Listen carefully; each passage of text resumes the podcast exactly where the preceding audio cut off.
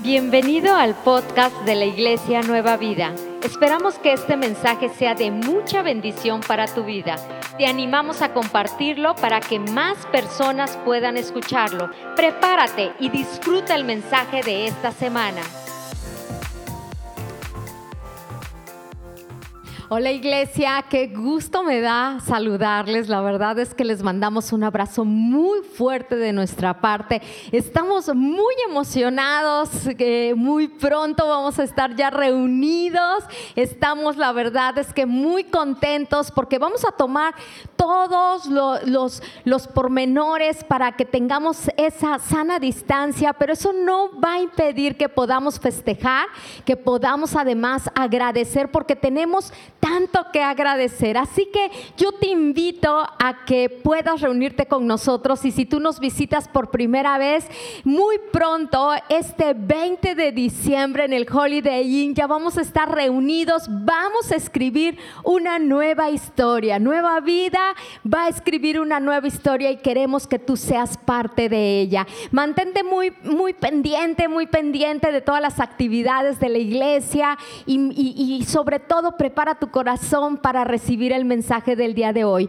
El día de hoy terminamos la serie de muerte a vida. Estamos finalizando el día de hoy este tema y, yo estuve meditando acerca de qué hablar en este día y, y, Dios me puso este versículo y quiero que me acompañes a Efesios 2.5 que dice, nos dio vida con Cristo aún cuando estábamos muertos en pecado. Por gracia ustedes han sido salvados. ¿Alguien de ustedes alguna vez eh, ha visto alguna película de zombies? Porque no creo que lo hayan visto físicamente. Creo que hasta ahí no hemos llegado, ¿verdad? hemos visto coronavirus y muchas cosas, pero todavía zombies no hemos visto. Pero a mí no me gustan las películas de los zombies, pero a mi esposo Alberto sí, vaya que le gusta. Y si tú observas un zombie, yo quiero que por ahí te detengas a analizar un poquito cómo es un zombie. Un zombie nada lo detiene para cubrir su necesidad. Eh, un zombie está enfocado en saciar su hambre. Parece que nada le llena, además que todo el tiempo está pensando en comer y comer y comer. A veces nos parecemos, ¿verdad? Yo creo que por ahí varios han de haber dicho amén ahorita. Y acaba de comer a un ser humano y si ve a otro, pues va por el otro. O sea, no hay saciedad en, en ese zombie. Si observan el comportamiento de un zombie, no le importa ser la lastimado, puede ir inclusive con un brazo ahí todo desgarrado, caminando, pero él sigue dirigiéndose a ese camino con la intención de satisfacer sus deseos. Es increíble además cómo un zombie teniendo la capacidad para poder abrir una puerta, eh, teniendo la fuerza eh, eh, y todo para hacerlo, simplemente se le hace complicado, no quiere perder el tiempo, piensa que no lo puede hacer, no lo sé, pero en lugar de abrirla, prefiere treparse, escalarse, inclusive golpearse, ¿verdad?, contra la puerta, que detenerse y abrirla correctamente. ¿Le suena algo parecido? ¿Alguien se identifica con ese zombie? Yo creo que somos tan parecidos a los zombies. La realidad es que la Biblia dice que estábamos muertos en pecado y así estamos cuando estamos lejos de Cristo. Pero a veces, aun cuando decidimos creer en Jesús, aun cuando decimos que conocemos a Jesús, seguimos siendo zombies. Seguimos actuando como ellos, como si estuviéramos muertos. Viviendo como zombies es el tema del mensaje del día de hoy. Viviendo como zombies. Y este es el título de mi mensaje, viviendo como zombies, viviendo como si estuviéramos muertos en vida. Y muchas veces estamos así solo enfocados en satisfacer nuestros deseos de la carne. No nos importa lastimarnos, ahí seguimos con el brazo roto, con la pierna toda lastimada, pero seguimos en la misma dirección, seguimos con las mismas actitudes, tomando las mismas decisiones. No importa que eso nos lastime, no importa que las personas nos fallen, ahí seguimos, no importa que nos hieran o no importa que nosotros destruyamos la vida de los demás. Además, demás, pues vamos tratando de, brincando, de brincarnos las puertas, ¿sí o no? De escalar las cercas sin importar nada con tal de conseguir lo que queremos. Preferimos entonces caer en corrupción Preferimos entonces caer en deshonestidad. O sea, no nos importa a quién podamos afectar. Antes de abrir las puertas correctamente, ¿sí? queremos primeramente, pues solo pensamos en satisfacer nuestros deseos egoístas, nuestros deseos de poder, de avaricia, nuestra hambre, nuestro ego. Y queremos más y más. Y cuando creemos que ya alcanzamos o ya alcanzamos eso, pues no es suficiente. Queremos más y vamos por otra cosa. Nuestras vidas están enfocadas en el aquí y en el ahora. Y además, solo en nosotros. Durante muchos años yo confieso que fui una zombie y confieso que a veces suelo actuar como una de ellas. Estábamos muertos en pecados, dice, por gracia ustedes han sido salvados. O sea, estábamos muertos y por gracia hoy fuimos salvados. ¿Por qué dice que estábamos muertos? ¿Por qué? No habla de que pues, nos fueron a desenterrar de la tumba, ¿verdad? Y ahora entonces nos sacaron así, ¿verdad? No, habla de que estábamos ciegos, estábamos cegados, que actuábamos como muertos, que actuábamos como zombies y que sin merecerlo Jesús vino y nos salvó. Nos resucitó, nos despertó, nos dio vida. Y no cualquier vida, y no cualquier tipo de vida, sino vida eterna. Repite conmigo, vida eterna. Juan 3:16 dice, pues Dios amó de tal forma al mundo que dio a su único Hijo, para que todo el que crea en Él no se pierda, sino tenga vida eterna, vida eterna. Y acá, acá escúchame bien, está la diferencia entre morir y vivir. Si no logramos comprender lo que significa la vida eterna, seguiremos muertos, seguiremos ciegos y seguiremos siendo zombies. Es la revelación de lo que es la vida eterna que nos ayuda a comprender el verdadero significado de vivir y de no seguir muertos en vida. Quiero decirte algo que quisiera que prestaras mucha atención y que lo guardaras en tu corazón. Jesús sí vino a esta tierra perdonarnos a perdonar nuestros pecados vino a que pudiéramos tener una relación con nuestro Padre Celestial, vino a hacer milagros y sanidades, pero el motivo principal, escúchame bien, por el que entregó su vida por nosotros fue para vencer a la muerte, fue para que tuviéramos vida eterna. Ese es el motivo principal. Y si nosotros aún dudamos de esa vida eterna que Dios nos ha dado, nuestra fe es obsoleta es efímera, es fugaz, es débil etcétera. Porque lo que realmente fundamenta nuestra fe en Jesús no es el que murió por nosotros, sino es el que resucitó al tercer día. Lo trascendental de ser cristianos, la noticia del día, el encabezado de los periódicos no fue el que Jesús murió en la cruz. El encabezado decía, Jesús resucitó, Jesús venció a la muerte, Jesús está vivo. Ese era el encabezado de las noticias. Eso cambia entonces nuestro enfoque entre tener una religión a tener una relación, porque entonces comprendemos que Jesús está vivo. Si Él no hubiera resucitado, Jesús sería un profeta más por el cual existió en la tierra, de muchos de los que han existido a lo largo de la humanidad, pero Jesús cumplió las profecías y Jesús se levantó de entre los muertos. ¿Y para qué se levantó? Para darte vida eterna. Para que tú hoy puedas vivir esa vida eterna. Y, no es hasta que llegues al cielo, sino para que desde hoy tú no sigas muerto en vida, sino vivas la vida eterna. Y cuando comprendemos que tenemos vida eterna, se reorganizan nuestras prioridades en nuestras vidas. Cuando sabemos que la vida eterna es que aunque nuestro cuerpo en esta tierra deje de existir, eternamente estaremos vivos disfrutando de la presencia de Dios. Este conocimiento hace que nuestro enfoque no esté en, conseguir, en acumular, en nacer, en tener, no está en quiero más y nada me satisface. Este enfoque eterno es lo que es verdaderamente importante, es todo aquello que va a trascender a lo eterno. ¿Podemos entonces dirigir nuestros pasos correctamente?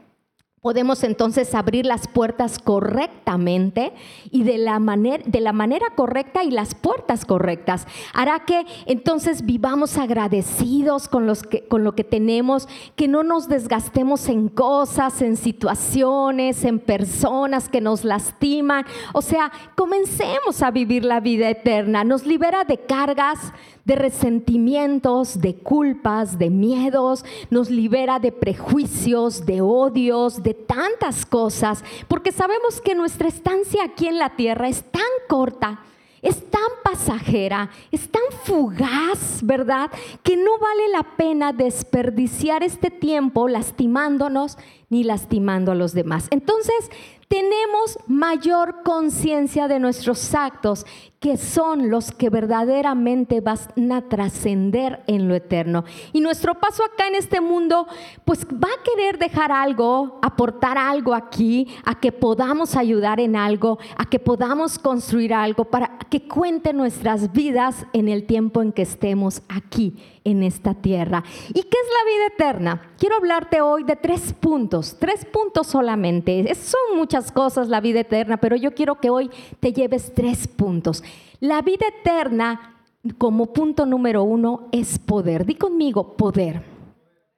Efesios 1, 19, 20 dice, también pido en oración que entiendan la increíble grandeza del poder de Dios para nosotros, los que creemos en Él es el mismo gran poder que levantó a Cristo de los muertos y lo sentó en el lugar de honor a la derecha de Dios en los lugares celestiales. Así es, es el mismo poder que levantó a Jesús que lo resucitó. O sea, el mismo poder, ese mismo poder lo tienes tú. Si abres tus ojos y vives consciente de ese poder, de ese regalo que Jesús te dio, eso es lo que significa la vida eterna. Necesitamos recordar esto cada día.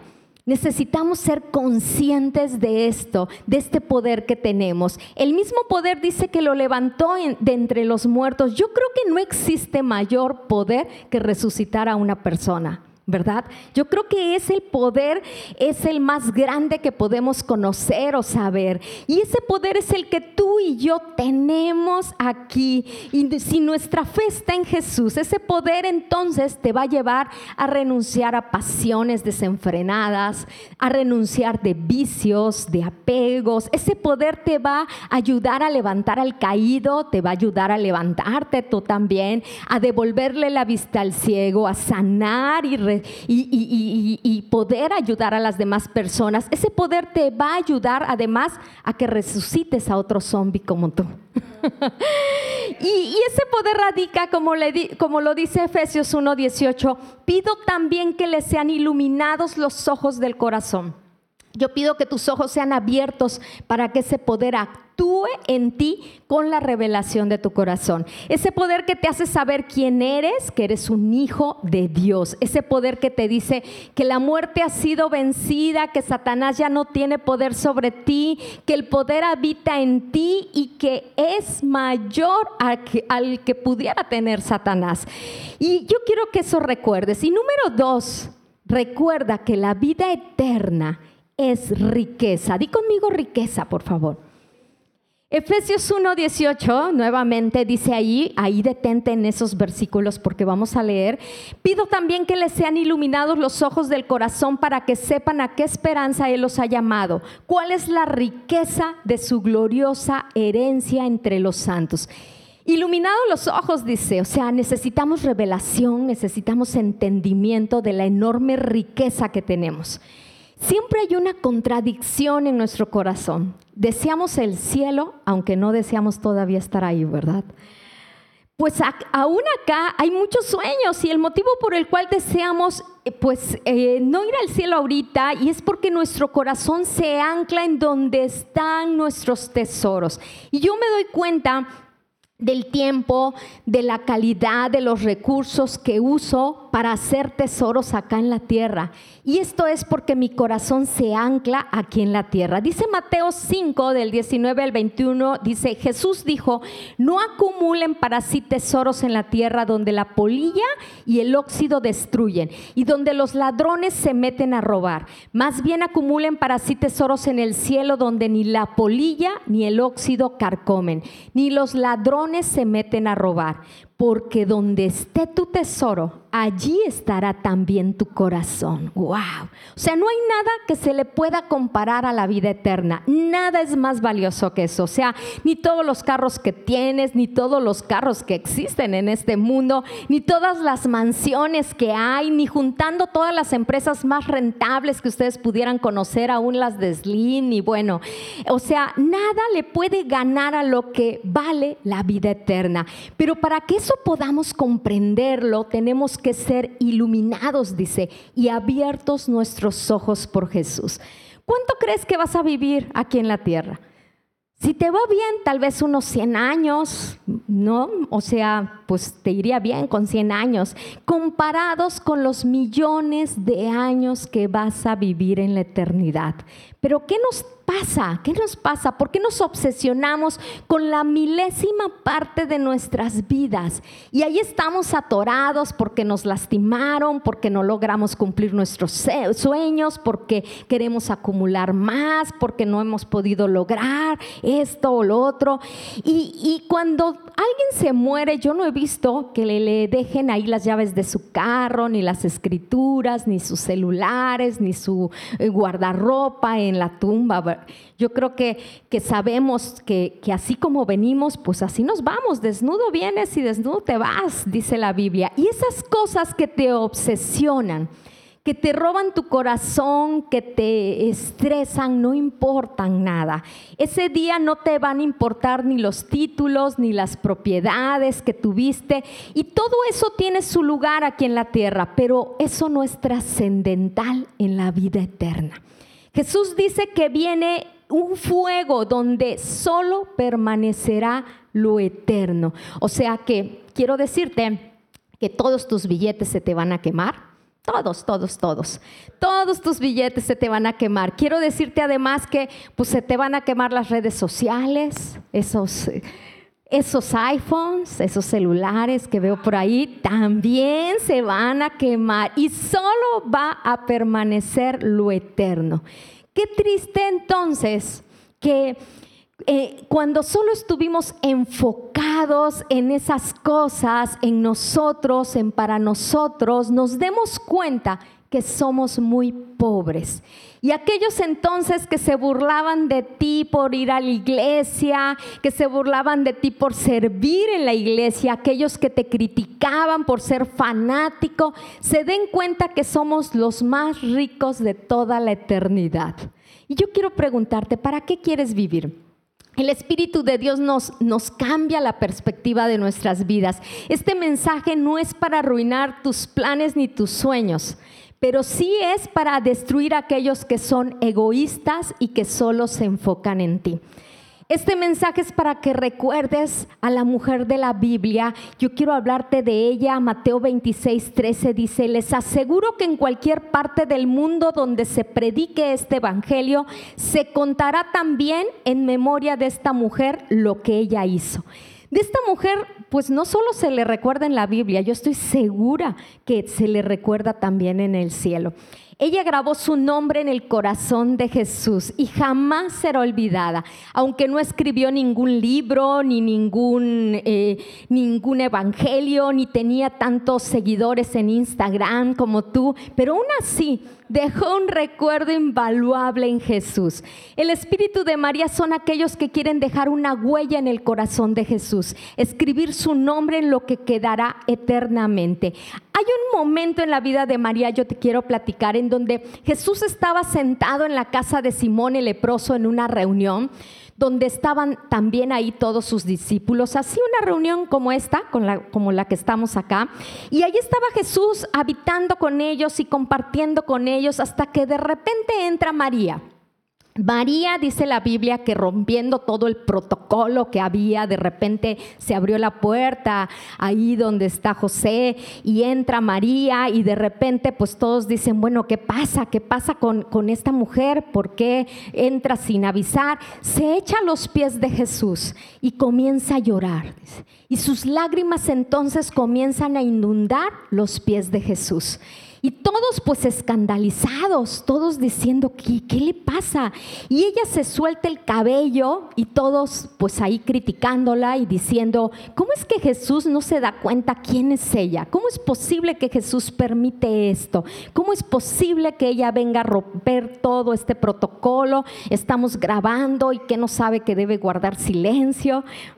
Y Jesús pues ella eh, permanece en silencio y ella coge un frasco de, perfume purísimo, un frasco de nardo que decían que tenía un valor de 300 denarios, el salario de un año de aquella época, lo equivalente hoy a unos 500 mil pesos del día de hoy. Y dice la Biblia que lo rompe y lo deja caer en los pies de Jesús y comienza con su cabello a untarle en sus pies ese perfume. Y entonces comenzaron todos a hablar, esto es indignante, mira cómo es posible que hizo eso, tanto dinero desperdiciado para hacer eso eh, en los pies de Jesús, hubiéramos dado de comer a los pobres, hubiéramos ayudado a los huérfanos, hubiéramos, bueno, eh, ¿qué no, no hubiéramos hecho con ese dinero? ¿Qué mujer? Esto es un desperdicio.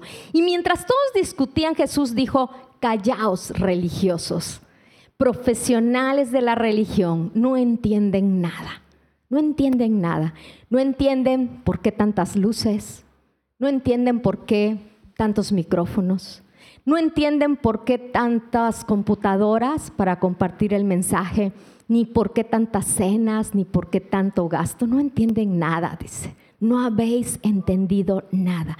Esta mujer a la que tú juzgas es una fanática, ha visto en mí algo que ninguno de ustedes ha visto y ha sido capaz de ver.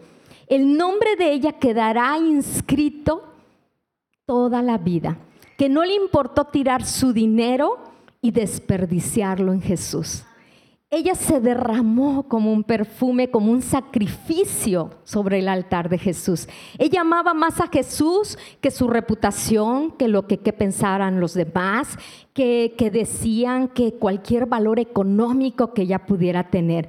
Y nosotros hemos escuchado muchas veces eso. Yo creo que hemos oído más de una ocasión por qué tanto dinero para producir nuestras reuniones. Nos han dicho que no es necesario gastar en tantas luces, no es necesario gastar en tanta renta, no es necesario que estemos diezmando, gastando tanto por la iglesia. Pero ¿sabes qué? Estamos invirtiendo en lo eterno. Estamos invirtiendo en lo eterno, en lo que va a trascender, en el corazón de Jesús que es su iglesia, porque Jesús regresa por su iglesia. Y la vida de cada una de las personas que conozca a Jesús a través de nuestras vidas nos hacen ricos. Y nosotros queremos ser muy ricos, queremos ser millonarios. Esa es la vida eterna, la riqueza que necesitamos nosotros enfocarnos. Y la tercera cosa que hoy quiero que tú sepas de la vida eterna es que es esperanza. Efesios nuevamente 1.18 dice, y pido también que les sean iluminados los ojos del corazón para que sepan a qué esperanza Él los ha llamado, cuál es la riqueza de su gloriosa herencia entre los santos o sea, nos pide iluminación de los ojos, revelación y entendimiento para que sepamos qué esperanza es la que tenemos. Morirás. Vas a morir. Todos vamos a morir. Más tarde que temprano vamos a morir.